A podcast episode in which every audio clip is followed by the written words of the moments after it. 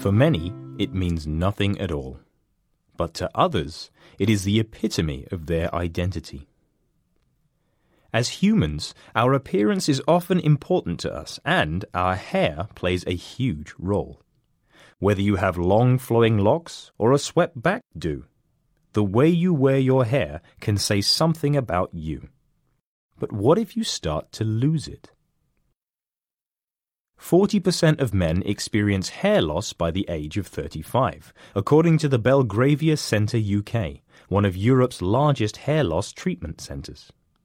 This figure rises to 80% by the age of 80. And women are far from exempt from losing clumps of hair, with 50% of them suffering some form of hair loss in their life. It starts with a receding hairline, followed by a thinning of hair on the crown of the head and temples, and, before you know it, your scalp is showing and you're completely bald.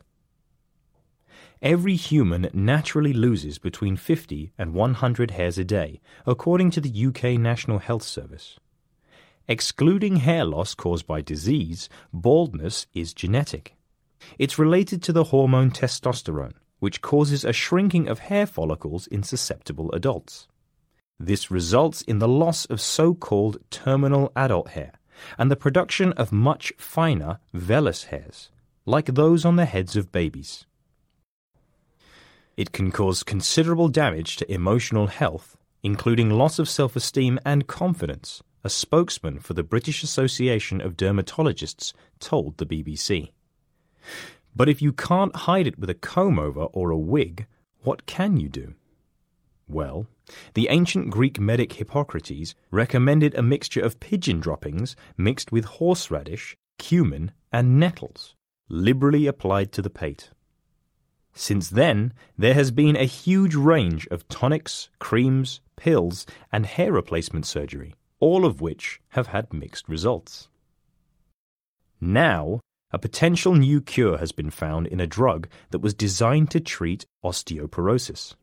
The research, published in PLOS Biology, states that the drug contains a compound that targets a protein which inhibits hair growth and plays a role in balding. In short, it stimulates hair to grow. Keep your hair on, though. Clinical trials need to take place to ensure the drug is effective and safe to give to people.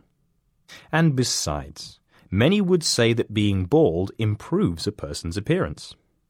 Researchers at the University of Pennsylvania asked male and female students to rate photographs of men according to their attractiveness, confidence, and dominance. In all three categories, the bald men came out ahead, and not just by a hair's breadth. So, whether you love it or hate it, or whether it's happening to you right now, you aren't alone. A cure may very soon be on its way. Until then, relax and let your hair down.